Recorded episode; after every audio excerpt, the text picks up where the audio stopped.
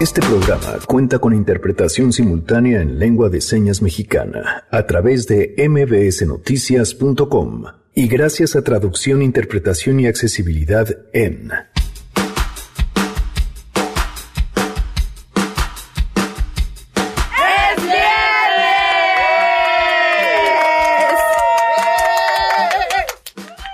Y tenemos, por supuesto, premios de la semana. ¡No, señor! Y esta nominación se despoja para los que te asaltan, pero después se enojan, que tú eres prepotente que les quita las cosas, pero cuando te asaltan esas cosas se desglosan. Así se van a escuchar los premios de la semana este viernes. Además, ayer se cumplieron 70 días de la desaparición de Jesús Armando Reyes, Ángel Gerardo Ramírez y Lionel Vaz. Bryce, tres empleados de un mismo lugar que así, de la nada, desaparecieron. Hoy vamos a platicar con sus familiares para darle seguimiento a esta historia. En otros temas tendremos buenas noticias y más. Quédense así arrancamos a todo terreno. MBS Radio presenta A Todo Terreno con Pamela Cerdeira.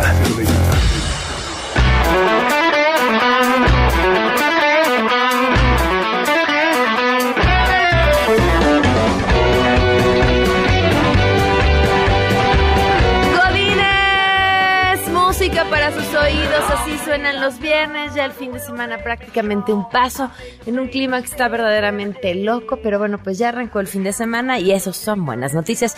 Gracias por acompañarnos en este viernes 7 de febrero del 2020, soy Pamela Cerdera, el teléfono en cabina 5166125, el número de WhatsApp 5533329585, a todoterreno arroba mbs.com, el correo electrónico, Twitter, Facebook, Instagram, me encuentran como Pam Cerdera, los invito a que se suscriban a nuestro newsletter, mándenos un mensajito por WhatsApp o a nuestra lista de difusión a través de WhatsApp, con que nos escriban al WhatsApp y digan, este es mi nombre, quiero ser parte de la lista. Tenemos siempre sorpresas y cosas interesantes para todos ustedes. Mónica Ponce en la interpretación de lengua de señas, la pueden ver a través de www.mbsnoticias.com. Hay muchas cosas que comentar y este, este tema es bien importante. Tiene que ver con una campaña que arranca justamente en contra de la iniciativa del Instituto Federal de Telecomunicaciones y que eh, señalan acabaría con la neutralidad de la red. Le agradezco enormemente a Iván Martínez, quien nos acompaña vía telefónica. ¿Cómo estás, Iván? Muy buenas tardes. Muy bien, Paola, buenas tardes. Este- Muchas gracias por el espacio. Soy Pamela, pero no, como tú quieras, me puedes decir, Iván, no te preocupes. Pamela, Pamela, Oye. Iván, este, cuéntanos, eh, ¿cómo viene esta iniciativa y qué es lo que preocupa? Bueno, pues en lo general eh, las organizaciones quienes integramos esta campaña Salvemos Internet vemos eh, que la neutralidad de la red en México está eh, peligrando seriamente por esta iniciativa, este anteproye- este anteproyecto que acaba de publicar el Instituto Federal de Telecomunicación. Eh, vemos distintos riesgos que pueden eh, poner en peligro eh, el Internet como lo conocemos en nuestro país. ¿Por qué? Entre algunos de los de los riesgos que observamos y de hecho el, el principal tiene que ver con eh, esto que llamamos nosotros priorización pagada esto es que pues los proveedores de acceso a internet eh, las compañías que nos dan el internet que nos hacen llegar a nuestros domicilios el servicio pues con estos nuevos lineamientos podrían generar acuerdos comerciales para dar un trato preferencial al tráfico, por ejemplo, de sus socios comerciales. Incluso vemos en este anteproyecto que publicó el IFT eh, contemplar que sea aceptable que ese proveedor de servicios de Internet llegue a acuerdos específicos comerciales con aplicaciones, con contenidos, con servicios propios. Esto los convertiría a, ella, a las empresas pues en una suerte de cadeneros del Internet, es decir, que ellos de- decidirían regular la- el tráfico de que nos llega a todos, todas, a, a nuestras casas, a nuestros trabajos, dependiendo de, acuerdos comerciales. Y pues esto, por ejemplo, en, en que a una persona, un usuario, usuaria común, en qué le afecta, eso nos, nos pueden decir la- las personas, ¿no? Eh, pues imaginen ustedes que muchos de los socios comerciales de las de las empresas que nos proveen el contenido de, de internet tienen también otras empresas que proveen otro tipo de servicios. Por ejemplo, si una empresa de telecomunicaciones que te da el internet a casa, tiene también una empresa que hace streaming de películas, pues obviamente con estos lineamientos que propone el IFT podría priorizar o beneficiar a que este servicio de películas que le pertenece al proveedor de internet pues llegue más rápido o llegue con más calidad que otros servicios. ¿no? Entonces, si tú quieres contratar a la competencia, entonces tu internet no va a ser tan veloz para la descarga de esas películas o de ese servicio. Claro, esto generaría entonces eh, pues una regulación adicional a eh, nueva, completamente dependiente de los intereses comerciales. Y pues que ustedes saben que Internet es mucho más que la esfera comercial. Internet es un espacio de organización, un espacio de conocimiento, de aprendizaje, de comunicación, de organización de, movimientos, de comunicación de información. Es, es muchas cosas más que las cosas comerciales. ¿Qué otro tema les preocupa además de este? Nos preocupa también que esta, este cambio en lineamientos generaría barreras de entrada para personas que quieran idear nuevas aplicaciones, contenidos, servicios, lo que obviamente menoscaba la diversidad y la pluralidad de Internet. También otra cosa muy preocupante es que vemos que estos lineamientos están abriendo la puerta para el bloqueo gubernamental de aplicaciones, de contenidos, de servicios, por lo que ellos llaman situaciones de emergencia y seguridad nacional a petición expresa de una autoridad competente. Así tal cual se escucha y así está expuesto en el anteproyecto que estos lineamientos podrían facultar al gobierno eh, o a las instancias de gobierno ante lo que ellos consideran una situación de emergencia o seguridad nacional, pues poder bloquear o, o regular el tráfico de Internet sin que bueno, sabemos que actualmente ninguna ley faculta a ninguna autoridad para ordenar ese tipo de bloqueos. De hecho, está prohibido por la Constitución y estos lineamientos garantizarían hacer ese tipo de cosas. Ahora, el IFT realizó una serie de eventos y foros y se escucharon opiniones. ¿Por qué después de todo esto el resultado es este? De hecho, en la propia Constitución, después de las modificaciones a la ley Telecom en 2014, se establecieron salvaguardas a la neutralidad de la red. eh, el IFT tenía por mandato constitucional y, y, por esta obligación jurídica que le, que, le, que le daba la ley Telecom en establecer estos lineamientos que protejan a la neutralidad de la red. Pasó mucho tiempo, de hecho casi seis años, cinco años para ser precisos, para que el IFT eh, emitiera estos lineamientos, los hizo presionado en gran medida por un amparo que promovimos desde Red en Defensa de los Derechos Digitales y cuando vemos este anteproyecto de lineamientos que buscan que bueno que pretenden proteger la neutralidad de la red pues vemos que que en esto en algunos aspectos no está en absoluto defendiendo esta neutralidad. Otra cosa que nos preocupa mucho es que para hacer esta discriminación eh, de tráfico para las aplicaciones en estos eh, tratos comerciales que podrían establecer, pues tendrían que hacer una, eh, una inspección profunda de los paquetes que circulan en la red para decir esto sí es de mi socio comercial, esto no es de mi socio comercial. Y eso pues atentaría definitivamente contra la privacidad de las personas usuarias de Internet porque pues no hay otra forma en la que ellos puedan decir este tráfico sí es más rápido, este tráfico es más lento. ¿Qué, ¿Qué, respuesta han tenido después de, digo, evidentemente la campaña acaba de arrancar, pero, pero desde un inicio se señalaron esta serie de, de irregularidades. ¿Han tenido alguna respuesta? Sí, afortunadamente, y lo cual nos, nos da muchísimo gusto que desde ayer que fue lanzada la coalición Salvemos Internet, eh, se han recibido más de cuatro mil comentarios de personas preocupadas por la neutralidad de la red en México. Eh, lo que hicimos nosotros como coalición fue habilitar este sitio web en el que la información del anteproyecto, esto de hecho era obligación del IFT, no de nosotros, de nosotras, eh, fuera claro que se expresara en un lenguaje sintético, no jurídico, no técnico, para que se pueda comprender de una manera rápida. Eh, y bueno, este sitio habilita la participación. Si tú te metes al sitio del IFT, pues verás mil enlaces, mil cosas, y nada dice además neutralidad de la red, porque además deliberadamente omitieron el nombre neutralidad de la red. Eh, y entonces nosotros con este sitio salemosinternet.mx facilitamos la participación. Al día de hoy, a, 24 horas un poquito más de lanzada la, la, campaña, tenemos casi 4.000 participaciones. Nosotros anticipamos que van a seguir creciendo y a seguir participando mucho más. ¿Nos recuerdas el sitio, por favor? Lo encuentran en salvemosinternet.mx. Perfecto, pues estaremos al tanto de esta historia, Iván, y te agradezco muchísimo que nos hayas tomado la llamada. Claro que sí, con todo gusto. Estamos a la hora. Gracias, muy buenas tardes. Tenemos buenas noticias. Nos acompaña hoy Aglae Fragoso del eh, Fideicomiso, eh, bueno, es de comunicación del, eh, y relaciones públicas del Fideicomiso Probosque de Chapultepec. Aglae, ¿cómo estás? Bienvenida. Hola Pamela, muchas gracias, gracias por invitarnos a tu programa. Cuéntanos, ¿qué nos traes? Pues nada, venimos aquí a invitarlos a todos, a todo el mundo, el próximo jueves a un super concierto en beneficio del bosque de Chapultepec. El Fideicomiso trabaja desde hace 17 años en pro del bosque de Chapultepec y este concierto es un, una muestra de ello. Con ello es, es un concierto que se llama Encuentro por Chapultepec. Es para recaudar fondos para un lugar muy especial del bosque de Chapultepec, aquí en la primera sección, que se llama la Fuente del Quijote. Ok. Es una fuente muy bonita, muy bonita, que data de 1924. Eh, es, es muy especial porque es, es una réplica de, de, un, de un parque en Sevilla, pero aquí le pusieron unas características muy especiales. Las bancas, todas están diseñadas en eh, están cubiertas por talavera, pero con, con las imágenes de todos los pasajes del Quijote de la Mancha. Wow. Y también contiene dos pedestales. En ellos está una escultura de Diego Rivera, bueno, de la cara de Diego Rivera con el cuerpo de Sancho Panza. Ok. Y el Quijote de la Mancha con cara de Salvador Dalí. Entonces, es justo este encuentro México-España y este concierto también es ese encuentro México-España ya que contaremos con, con la presencia de la Orquesta Sinfónica Nacional, dirigida por el maestro Carlos Miguel Prieto. Eh, viene un guitarrista español eminente que se llama Pablo Sainz Villegas. Y también vamos a tener la participación del Ballet Folclórico de México de Amalia Hernández.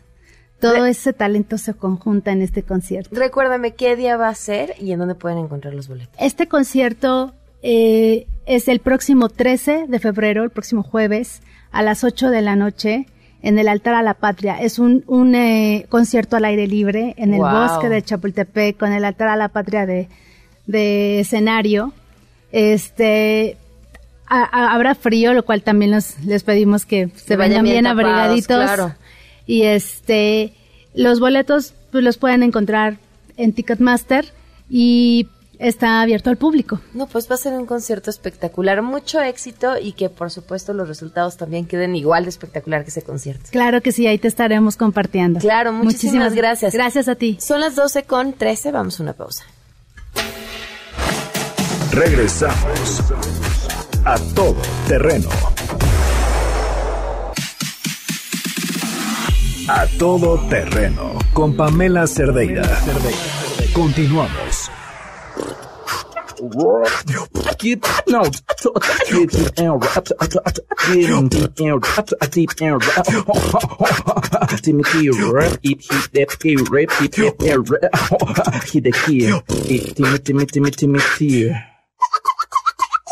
Bienvenidos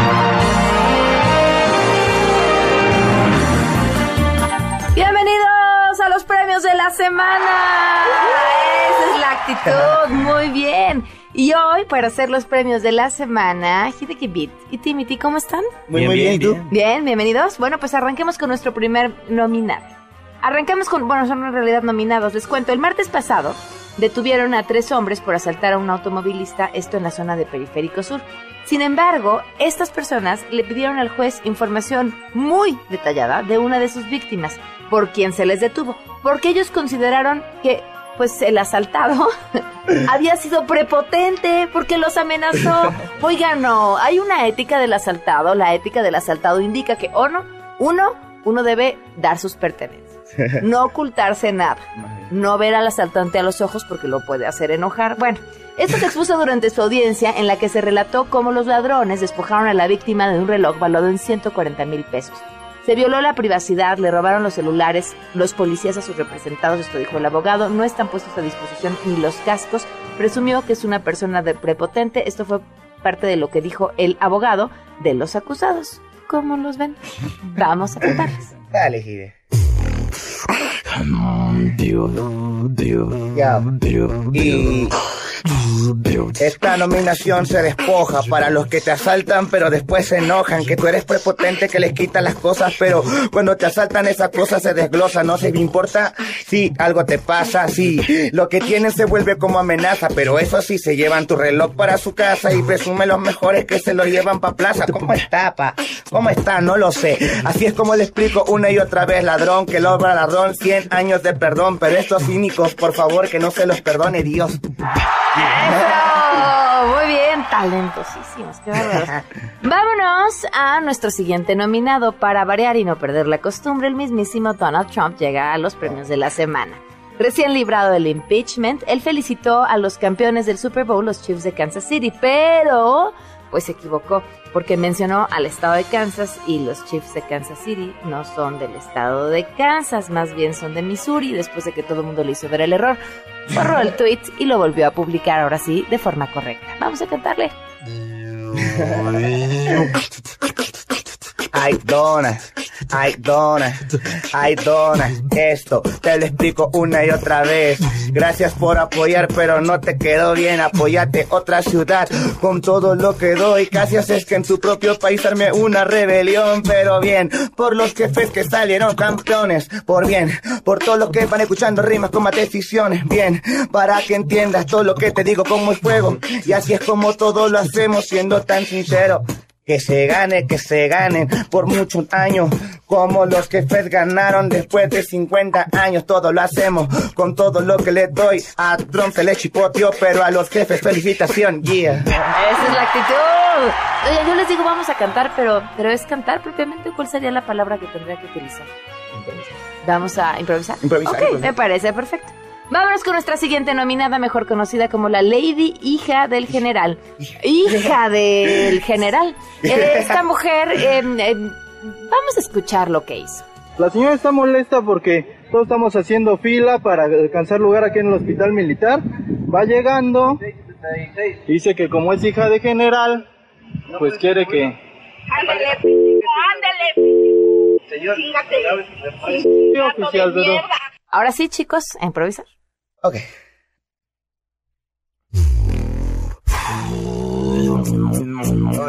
Pero vamos a bailarlo, ¿no? ¿Te parece? ¿Te parece? Hay que bailarlo, hay que bailarlo. Y, y, ay señora, ay señora, ay, saludo a la hija del general que espero tarde o temprano la podamos encontrar. No sé, tal vez tu papá sí sea genial, pero seas rico clase media, tú la tienes que formar. Todos venimos y necesitamos atención. Yo entiendo que está todo lido el corazón, que has tenido todo y que tú quieres todo a la primera, pero todos también lo sufrimos y tenemos carrera, así que lady del general, dime dónde estás. Ve también nosotros nos tenemos que fletar para trabajar y aquí le seguimos para Adela, así que ánimo, ya no seas enojona, siga tu abuela. Esa es la actitud. Vámonos con nuestro siguiente nominado. Él es Gabriel Cuadri. ¿Se acuerdan de, Gab- de Gabriel Cuadri, Sí. quien enamoró bueno, con su combi al electorado cuando fue candidato a la presidencia?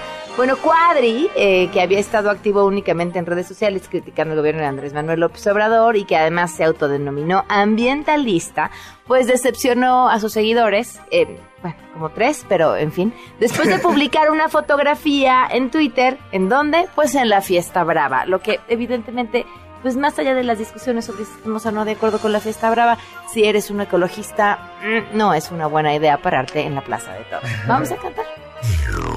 Improvisar.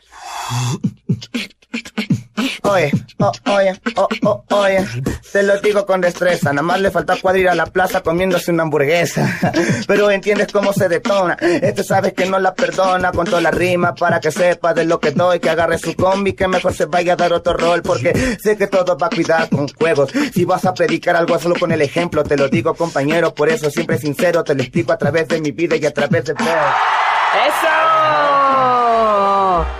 Vámonos con nuestra, nuestro siguiente nominado. Nos vamos hasta Ecuador, lugar que tiene como presidente a Lenín Moreno, un personaje que sueltó unas declaraciones, digo, desafortunadas, por decir lo, mi- lo menos sobre el acoso.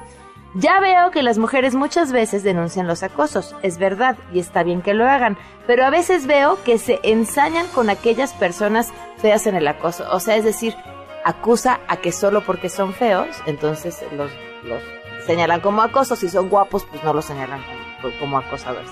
Eh, por supuesto, y como Internet jamás falla en su misión, se le fueron encima al mandatario, generando una reacción en su cuenta de Twitter y contestó. En mi comentario sobre el acoso no pretendí minimizar un asunto tan grave como la violencia o los abusos. Me disculpo si se entendió así. Rechazo la violencia contra la mujer en todas sus formas, incluida la que él hizo. Vamos a cantar. Bueno, improvisar. Ay, bueno. Ponle reggaetón, ponle reggaetón. Oye, oye, oye, oye. Ey, ey, ey, ey. Yo no quiero más acoso. Y ya no quiero más violencia en el metro, ya no quiero que las toquen. Y quiero que cada persona y ser humano empiece a hacer lo correcto. Pero entiendes lo que digo por desorden, aunque tengo que explicarlo, no se lleva a ovaciones, pero espero que después de esta crítica perdonen, pero a veces sí feo hace que se manchen con los hombres. Sé que yo no soy tan guapo y soy negro, yo soy muy sincero y viene de corazón, pero al momento tengo lo correcto. Soy un feo con muchísimo corazón y con muchísimo respeto.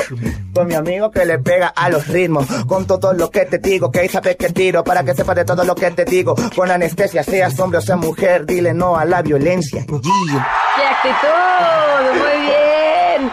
Vámonos a nuestra siguiente nominación. Apenas en enero vino a nuestro país la dibujante e ilustradora Sarah Anderson para dar una charla, sí, sobre su trabajo y de paso pintó un mural en la, un mural en la colonia Roma, pero duró muy poco.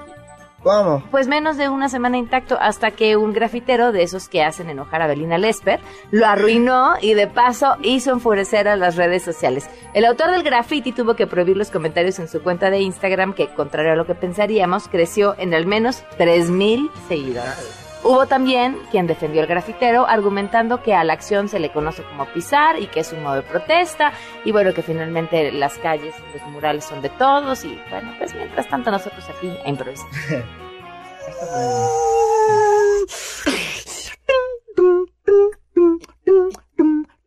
Yeah. Un saludo para Sara con esmero, para grafiteros del barrio como Etno.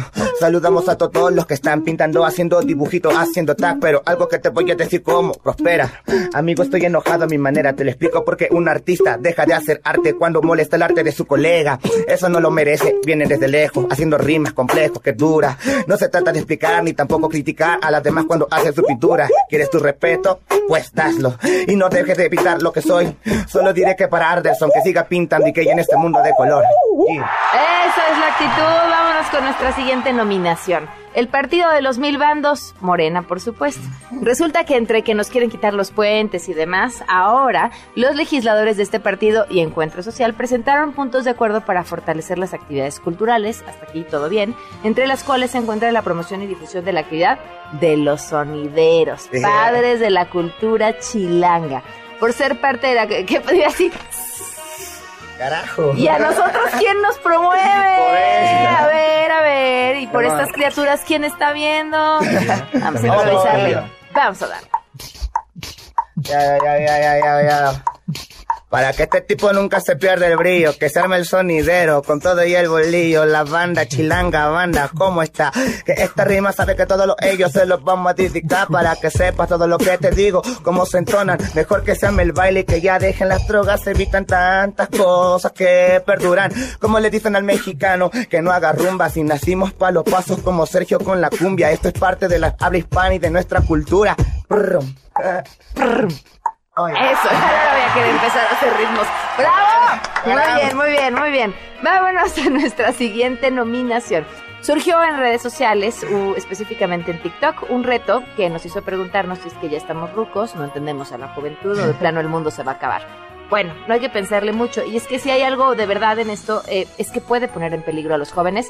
Y les explico. Se trata de este reto. eh, le, le pusieron rompecráneos, pero yo estoy casi segura que ese es un nombre que le puso algún adulto.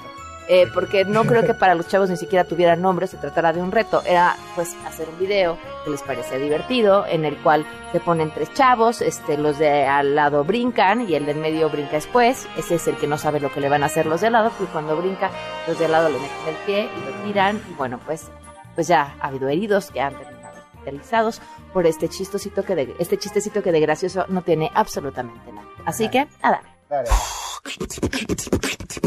Ay, ay, ay, ay. Ay, hermano.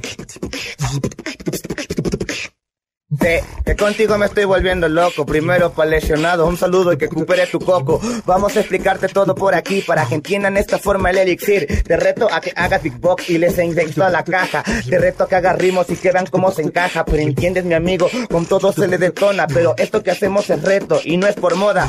Solamente yo le entiendo a lo que doy. Dejen de hacer retos tontos para buscarse un seguidor. Para fans y likes, después se van a matar. Y después cuando estén enterrados, ¿a dónde va a llegar? Ni las flores les visitarán. No hagan de eso. Mejor busquen de romperse todos los procesos. Rompanse un récord Guinness o un récord mundial. Como estos tipos, todo lo que ellos te cuentan con Big Box Freestyle. ¡Eso! Vámonos a nuestra siguiente nominación.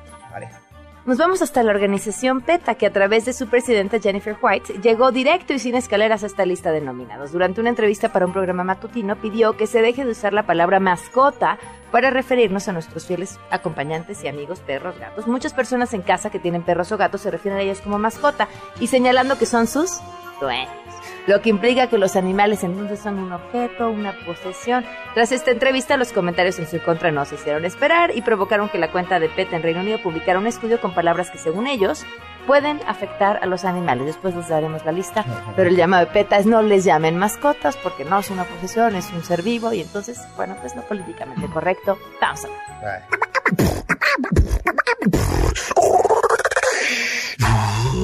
Boom, boom, boom, boom, boom, boom, Temas delicados, mi hermano, pero...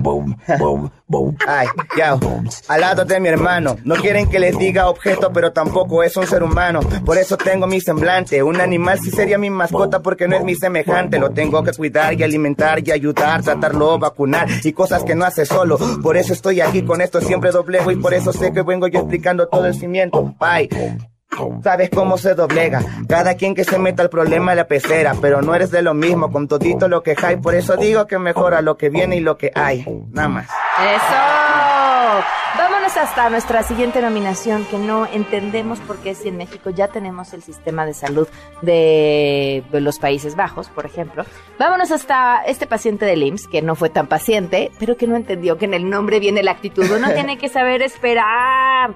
Es que les voy a contar. Esto sucedió en un hospital del Instituto Mexicano del Seguro Social en Los Mochis y fue protagonizado justamente por un paciente que llevaba más de una semana en el área de urgencias esperando su operación. Llegó al hospital el 24 de enero después de que sufrió un accidente en una motocicleta. Fue operado a las pocas horas de haber llegado, pero tras esperar varios días por una segunda intervención quirúrgica, narró que solamente le dieron medicamentos para mitigar el dolor y estaba de suerte porque había medicamentos, imagínense.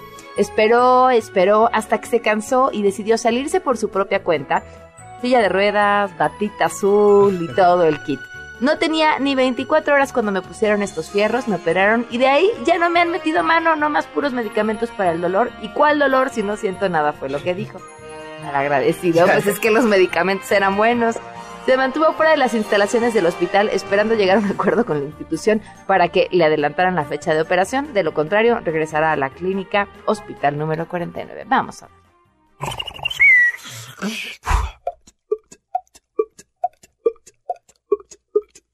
Oye, oye.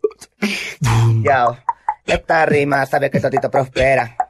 Ten cuidado, mi amigo, sé paciente si la enfermera no te pela. Todo te lo digo por aquí, ey. Yo ya trato de quitarlo gris, pero es todo lo que tenemos a veces dentro del seguro del IN, porque sé que hay doctores que nos va a cuidar y enfermeras que nos tienen que ayudar, pero a veces también nos ignoran. Y entiendo que se haya desesperar. También tuve una experiencia en la mano, casi me la rompo y no me atendieron cinco hospitales. Por eso entiendo que mi amigo se deje esperar al vale, pero igual ya vas a escuchar todo lo que yo te digo con cada momento que perduro. Sé que el problema no es el equipo, también es el servicio, por eso yo lo voy a decir. ¿Cómo estás? Sé que dicen que yo estoy muy tonto. Solo le digo a mi amigo el desesperado que se recupere ya pronto. Por favor. ¿Y amigo? Ok. ¿Y, ¿Y tu mano cómo está? Pues ya mejor, pero pues sí también en ese aspecto sí lo entiendo. Yo cuando me atropellaron la mano, pasé cinco hospitales y me trataron un día para poderme nada más poner yeso, ni siquiera la acomodaron. Fue ¿Y como qué, y qué te decían en cada uno de los cinco hospitales a los que fuiste? que no tenían servicio, que no tenían tiempo, que no había espacio, o simplemente te ponían a esperar, pasaban dos, tres horas y no te atendían. Te hubieras puesto la batita, hubieras salido a la ciudad a lo mejor consigues un mejor acuerdo o por lo menos más rápido. Vámonos a nuestra siguiente nominación, tema que hemos nos hemos esforzado por ignorar toda la semana. No ha sido fácil, ¿eh? No ha sido fácil. Los distractores son grandes y uno de pronto se emociona y quiere opinar y decir, pero ¿cómo se le ocurrió esta cosa? Pero como sabemos que es un distractor, lo hemos ignorado. Sin embargo, llega hasta los premios de la semana porque sí, no podía escapársele una nominación. Así que terminamos este listado con el nuevo enemigo de nuestro presidente, los puentes, ¿no? No los peatonales, ni siquiera los peatonales por los que de pronto se cae la gente porque no están terminados, no. Los festivos, los que aprovechamos pues para irnos a Acapulco o aunque se echarnos un maratón de Netflix. De prosperar esta iniciativa, las fechas históricas se festejarían solamente en su día. Porque dice el presidente que los niños pues ya no saben por qué son los puentes, que nada más hablan de los puentes pero no hablan del día festivo. Yo quiero saber cuál fue la encuesta que hizo o si lo hizo con el único niño que vive en su casa y entonces este no tenía idea y entonces se enojó y le dijo pues ahora para que veas lo que se festeja. Se acabó la fiesta y tendrás que saber por qué ese día descansas y que caiga entre semana y que nadie puede ir de vacación y que mm, al traste con la industria turística local pues total, aquí lo que importa es que los niños sepan lo que tienen que saber y, y como está muy difícil que la SEP se encargue de que a través del sistema educativo nos acordemos de lo que significan esas fechas, pues mejor quitamos los puentes. Anuncio que terminando el ciclo escolar actual voy a proponer reformas, cambios para regresar a las fechas históricas, para que sea festivo el día en que se conmemore una fecha histórica. A darle, chicos.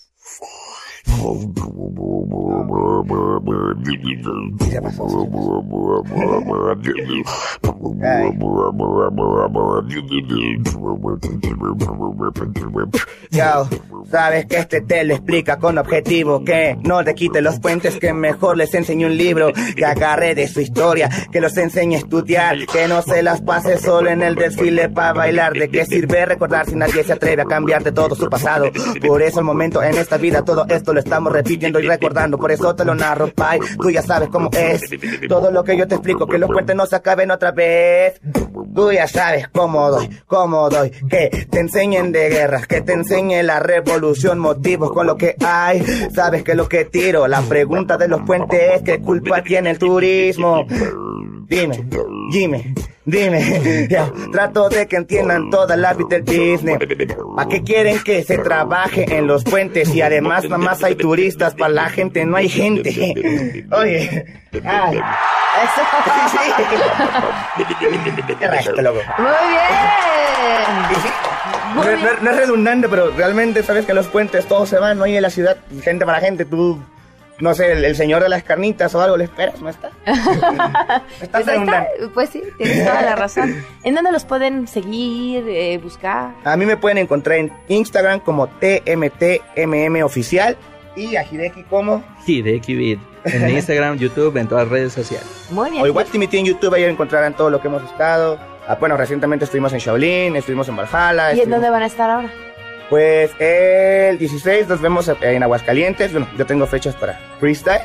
Y nos vemos para el carnaval. También hay una sorpresilla para todos los de Veracruz. Así que nos vemos pronto para allá. ¿Y tú? Yo voy a estar en el carnaval que se llama Baidora, este Ok. 15 y 16 de, ese- de febrero, de febrero. Perfecto. El Baidora, ahí cáiganle, va a estar con toda la fiesta. Muy bien, chicos, gracias. Gracias a ti por la invitación. Vamos a una pausa y continuamos a todo terreno con una, una historia eh, que a mí me ha sacado de onda desde el primer minuto en el que la leí y que mm, a veces es como un lugar común decir esto de no entiendo cómo nadie más está preocupado. Creo que tenemos tantas cosas de qué preocuparnos que sería imposible retomar todos los temas y todas las historias que nos angustian. Pero insisto, a mí esta en específico me llama mucho la atención, sobre todo por la forma en la que se dieron las cosas. Tres jóvenes que eh, trabajaban en el mismo lugar, que desaparecieron en el mismo momento y de los que hasta hoy no se sabe nada. Sus familias nos acompañarán al regreso. Regresamos a todo terreno. A todo terreno con Pamela Cerdeira. Continuamos.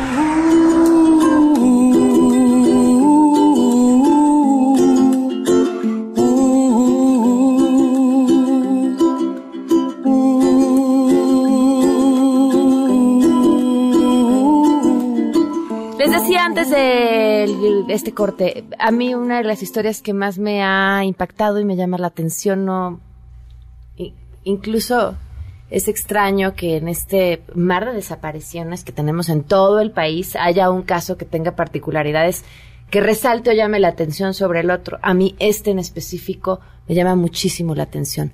Tres jóvenes que trabajaban en el mismo lugar para una cafetería desaparecieron exactamente el mismo día. Dos de ellos amigos, un tercero compañero de trabajo, sin aparentes planes de salir juntos y hoy, a 70 días, no se sabe todavía nada de su paradero. Le agradezco enormemente a Jesús Reyes, él es padre de Jesús, uno de los jóvenes desaparecidos. Bienvenido, gracias por acompañarnos. También nos acompaña aquí Aurea Rubí Reyes, que es hermana también de Jesús Armando Reyes Escobar. Gracias por acompañarnos. Gracias.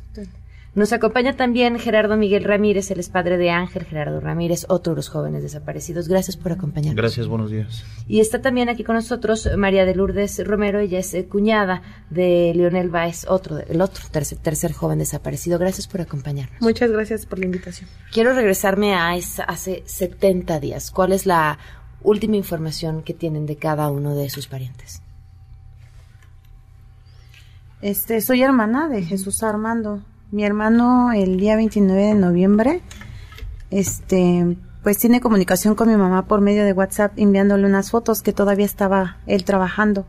Él sale de laborar en un horario de nueve y media, nueve cuarenta. Se dirige a Río Bamba y Montevideo, donde una cámara, este, de una pizzería lo ve, que ahí se despide de sus compañeros. Y camina con Lionel dirección a insurgentes y ahí ya no sabemos nada de él. Ahí ya la cámara no los ve.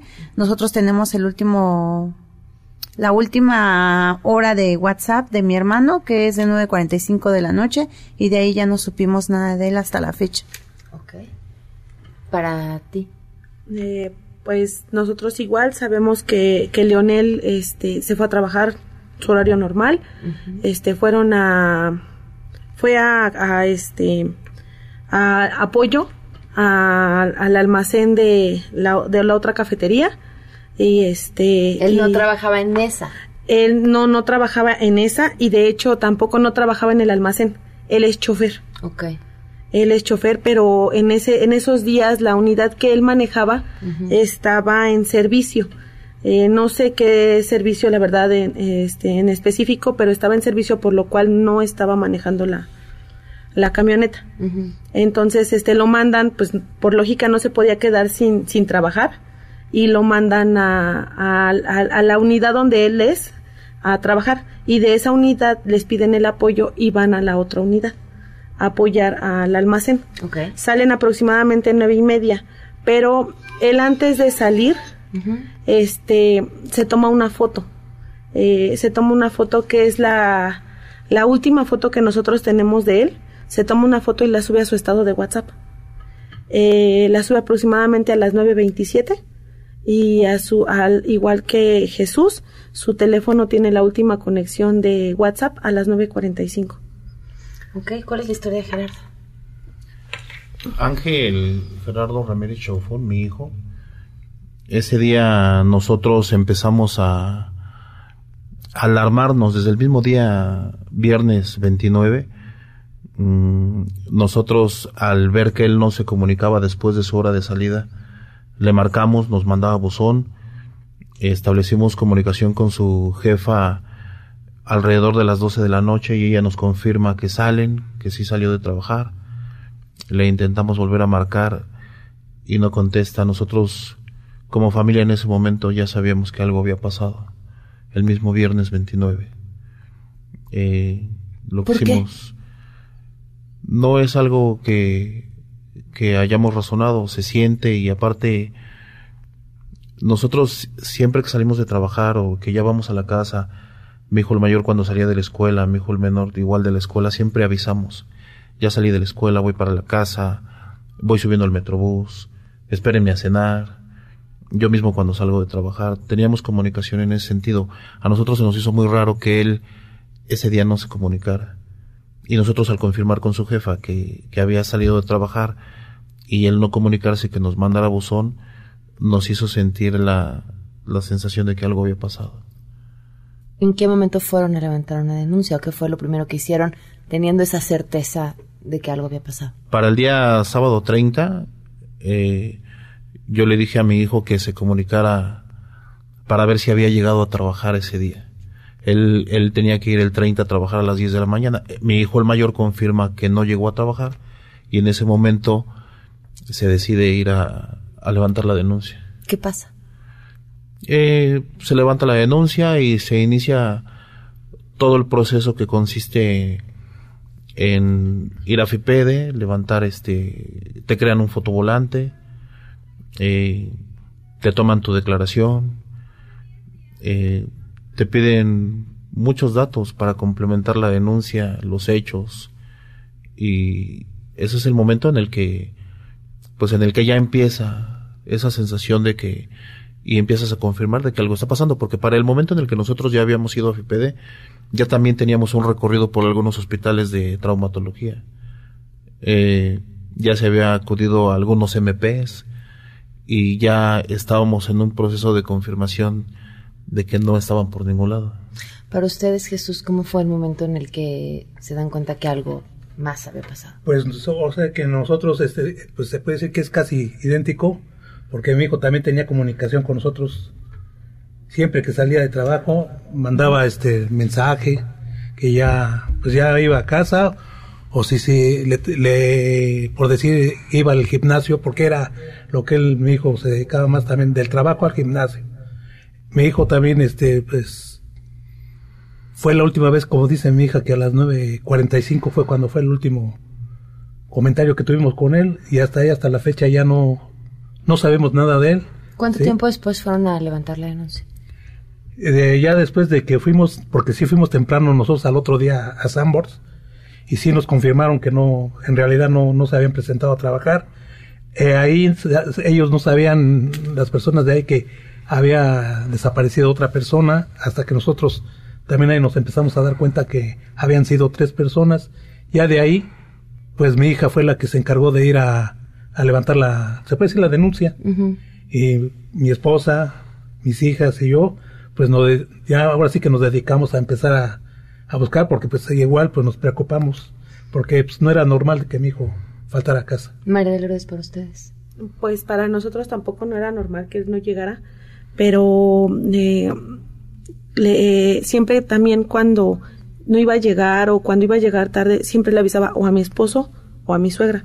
Ese día no hubo comunicación con, con él, o sea, tampoco ya después de en la noche y este eh, mi esposo llega de trabajar, la verdad nos recostamos, nos acostamos a dormir y por la mañana mi suegra le comenta a mi esposo que no había llegado su hermano. Desde las siete y media de la mañana mi esposo se pone a estarle marcando, este que para, pues ahora sí que para saber qué pasaba. Eh, cuando no era muy común, pero las veces que llegaba a faltar, que no llegaba a casa, siempre avisaba entonces, eh, o no llegaba y llegaba temprano para bañarse e irse a trabajar. Entonces, pues se nos hizo muy raro. Empezó mi esposo a marcar y siempre lo mandaba, ni siquiera buzón, sino decía que, que, la, que estaba fuera del área de servicio. De ahí en fuera empezamos a estar este, tratando de comunicarnos con él y no. Mi esposo se da cuenta de que suben una publicación a, a la red social, a las redes sociales donde los están buscando a Jesús y a Leonel. Y dicen que no llegó a la otra cafetería donde tenía que llegar. No, que no tenía que, que no llegó ni siquiera un día antes por su moto. Él tiene una moto que tenía que ir a recoger esa noche y ni siquiera la fue a recoger. ¿Qué ha pasado con las investigaciones? ¿Qué avances hay? ¿Qué les han dicho las autoridades? Eh, nosotros la información que tenemos ahorita es muy parecida a la que teníamos los primeros días de diciembre. Eh, nos dicen que están investigando, pero también nos dicen que no tienen manera de saber cómo sucedió y, no hay nada. Eh, se sabe por la hora eh, que coincidieron sobre Montevideo, casi esquina Río Bamba, pero no se sabe cómo sucedió las autoridades nos dicen siempre que están investigando, pero no nos dan algo que nos haga pensar cómo y, hacia dónde pudo haber sido la situación. Algo que a ustedes les pueda dar un indicio de saber o entender qué es lo que pasó. Nada. No, pues ahorita, pues, como dicen, ¿no? Se- seguimos igual, ¿no? Por más de que nosotros nos abocamos a andar, este, pues tratando de hallar algo que nos, Que les dé nos lleve, sí, que nos dé informe y eso, pues no. Ahora sí que hay personas que nos dicen en la calle que sí los han visto y pues lo que hacemos es ir a, A los puntos. a los puntos donde nos dicen, ahora sí, como le he dicho, ¿Se han tenido pistas de personas que les dicen que los han visto? pues sí hay en- algunas hay personas. Ajá. Hay un punto en el que llegamos a, a donde nuestros pasos nos llevan, en la calle.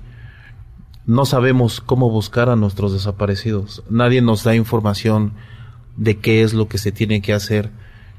En nuestra desesperación hemos salido a las calles.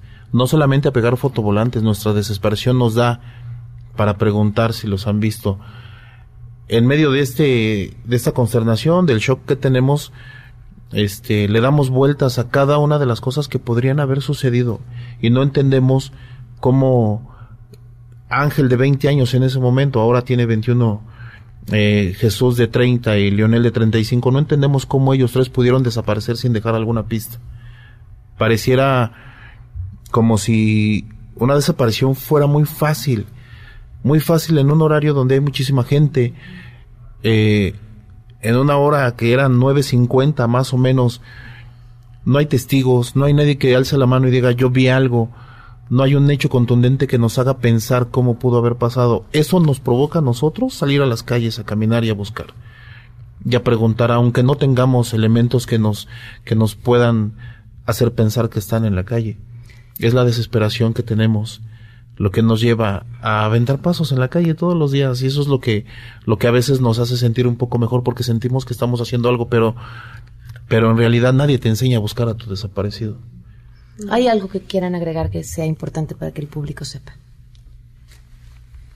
Pues más que nada que mm, si alguna persona sabe de su paradero, si alguna persona sabe, pues, más de lo que nosotros ya sabemos que fue el, el, el- el punto donde desaparecieron, donde no sabemos de ellos, si alguien sabe qué fue lo que pasó, pues que no lo haga, no lo saber, más que nada, pues porque los queremos en casa.